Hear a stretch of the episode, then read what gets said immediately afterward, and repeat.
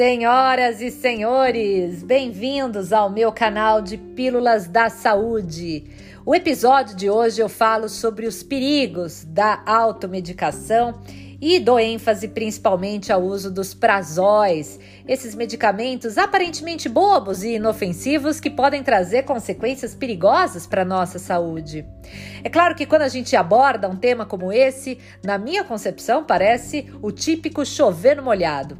Mas a minha intenção aqui é sempre fazer com que, através do meu acesso e da minha capacidade de interpretação dos estudos científicos, eu consiga realmente provar para vocês aquilo que eu falo e, com isso, ser uma espécie de mensageira ativa na área da saúde principalmente focando na prevenção, dentro da visão da nutrição funcional, que é aquilo que eu sigo, pratico e acredito.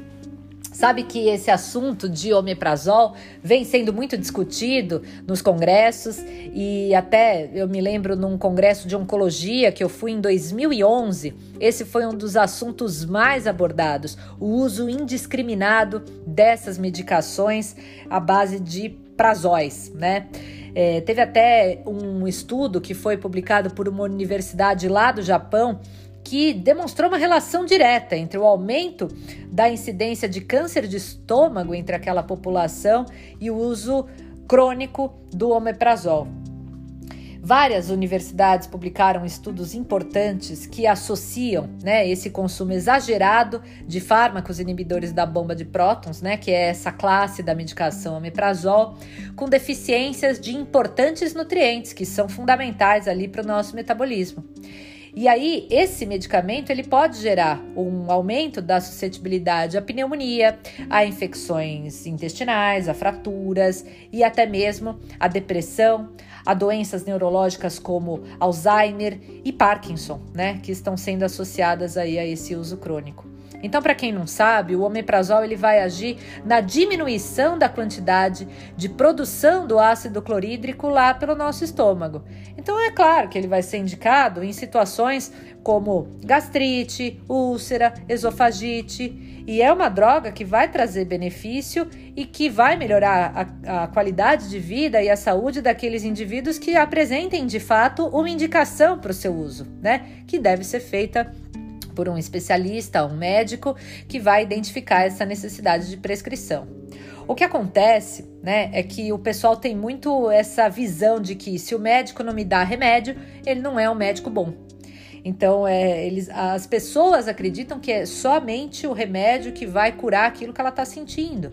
E é por essas e por outras, né, que a medicina acabou se transformando um pouco naquilo que a gente vê hoje, quer dizer, uma verdadeira escrava dos laboratórios farmacêuticos e que está baseada simplesmente no conhecimento de um diagnóstico para o tratamento medicamentoso. Então, eu tenho que ter um diagnóstico, porque sem ele o médico não sabe qual droga ele vai prescrever. Então, eu vou tentar resumir aqui de uma forma muito prática e simples de compreender o porquê que muitas vezes essas medicações não resolvem a base do problema. Bom, obviamente nós sabemos que o ambiente do estômago, ele deve ter um pH ácido, que é mais ou menos de 2. Isso é fundamental para que se inicie ali todo o processo da digestão com a quebra de moléculas dos alimentos e nutrientes que são absorvíveis então no trato gastrointestinal. O que poucos sabem é que, com o passar dos anos e principalmente com o envelhecimento, essa produção de ácidos diminui progressivamente. Então, infelizmente, parte dos nutrientes que nós deveríamos absorver passam então a não ser tão bem aproveitados como antes. O resultado disso é que a nutrição fica prejudicada e muitas vezes o, o, paciente sente um tipo de dor na região do estômago após a refeição. Então, o que, que pode estar tá acontecendo com esse paciente? É que o bolo alimentar está tendo dificuldade para ser digerido e ele demora mais tempo ali dentro do estômago, que porque está cheio de comida ali dentro, acaba refluindo para o esôfago e muitas vezes esse ácido indo para o esôfago gera irritação.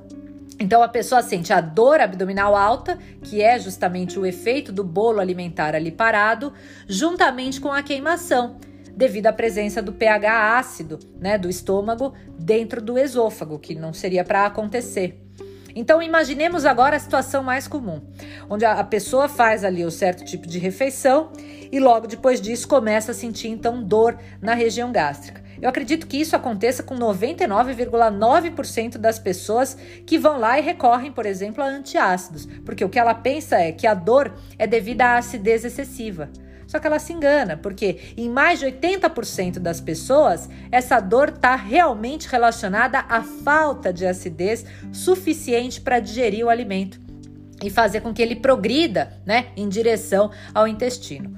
O resultado, então, nesse caso, é que quando essa pessoa faz uso de antiácido ou mesmo do omeprazol, logo após sentir aí essa sensação de dor, de queimação, que também está relacionada a refluxo de parte desse conteúdo gástrico ali para o esôfago, é, é, o, o, interessante é que ela vai alcalinizar ainda mais esse conteúdo. Então, ela vai fazer com que aquele sintoma de queimação seja até aliviado. Só que ela vai dificultar enormemente a digestão e a absorção dos nutrientes.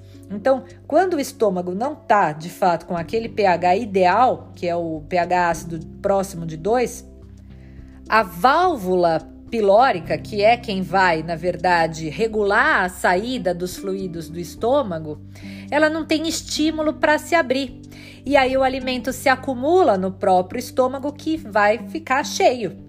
E aí o alimento vai se impactando e refluindo para o esôfago, que por sua vez trabalha normalmente um ambiente muito mais alcalino. Então a mucosa que reveste a parede interior do esôfago é como se fosse queimada e vai gerar essa sensação de azia.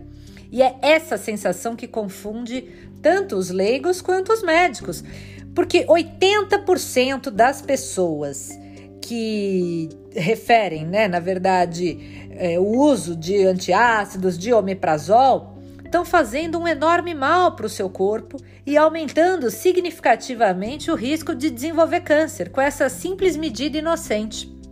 O sintoma de azia e de queimação vão melhorar unicamente porque no momento que você faz uso de omeprazol, o pH do estômago alcaliniza. E aí isso vai fazer com que o conteúdo que refluiu lá para o esôfago, né, para irritá-lo, é, consequentemente diminua. Então, cria-se mais dificuldade ainda para que aquele alimento seja digerido e que seus nutrientes então sejam absorvidos de uma forma adequada no trato gastrointestinal. E aí é que a gente gera o problema e que em muitos casos se torna crônico, porque esse consumo está aumentando absurdamente esse efeito deliberadamente e de uma forma equivocada.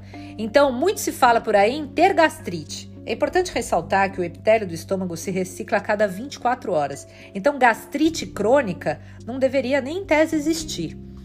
E o que é, é, faz com que um jovem, por exemplo, tenha uma acidez insuficiente no seu estômago? Porque a gente vê isso muito em indivíduos jovens. Claro que são vários motivos, né? Mas o dos mais comuns é a ingestão de bebida é, concomitante à refeição. Então, ele dilui o suco gástrico com aquele líquido e isso diminui o pH do, do estômago. Só que, dependendo do tipo de alimentação, também pode ocorrer uma dificuldade de absorção e gerar todos esses sintomas. Então, eu vou ser muito prática, porque é, eu sei que vocês é, precisam aí de uma informação que seja lógica. Basicamente, a gente trabalha da seguinte forma com o paciente: sentiu dor antes da comida, então a gente considera que possa ser então o excesso da acidez e aí o omeprazol pode sim ser indicado, dependendo da avaliação do especialista, porque isso não é brincadeira, pode gerar sim uma série de consequências. Sentiu dor depois da comida? Bom, então provavelmente esse indivíduo tenha deficiência de acidez no seu estômago. E aí a indicação pode ser o uso de enzima digestiva, um cloridrato de betaína, que é um composto enzimático que eu adoro e que aumenta inclusive a, a acidez logo após a refeição e ele ajuda então a quebrar o alimento. Só que é importante que você procure sempre um especialista. É, nesses casos, eu acho que você ainda pode ajudar a si mesmo fazendo uso de frutas ácidas logo após a refeição, né? Ou então usar um shot ácido, super ácido, antes da refeição. Então, às vezes, um shotzinho de limão, um shotzinho de vinagre de maçã imediatamente antes da refeição vai fazer com que você libere mais conteúdo enzimático para facilitar o teu processo digestivo. Então, que fique claro, a falta de ácido clorídrico é o que vai gerar, então, é, aquele, aquela sensação dos arrotos. Azia é muito comum, esse paciente vai ter dor depois da refeição e uma digestão mais lenta, principalmente das proteínas.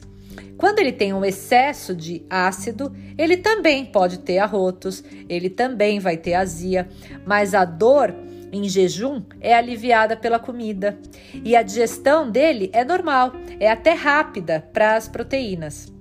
Então, uma dica que eu passo também é sempre para evitar os líquidos durante a refeição, principalmente se você tiver mais que 40 anos, porque a capacidade de produção de ácido no, no estômago, ela inicia de um processo do declínio progressivo. Então, líquidos não são bons nem antes e nem durante refeições. Eu acredito que no mundo assombrado pelo câncer, ninguém quer ter as suas chances de desenvolver essa doença simplesmente por ignorância. Então, se você está se automedicando,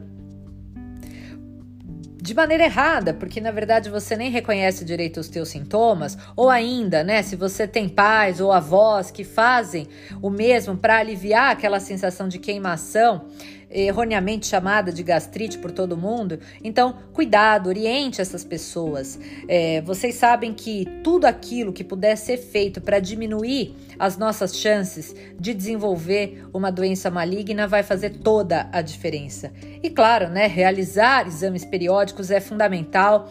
Eu acho que fazer a sua parte para não deixar que algo anormal se torne corriqueiro na tua rotina é fundamental, porque prevenção é o caminho sempre. Então, tá com problema digestivo? Procure um profissional, vai atrás, veja se de fato é algo que se confirma por meio de um diagnóstico. Se tiver o diagnóstico, muitas vezes a indicação terapêutica com fármacos é sim necessária por um período, mas nada deve ser crônico, né? Ninguém deveria viver à base de medicamentos para sentir-se bem, certo? Então, cuidem do seu templo com carinho. Espero que tenham gostado das informações aqui compartilhadas e nos vemos num próximo episódio. Grande beijo da Nutri e até lá!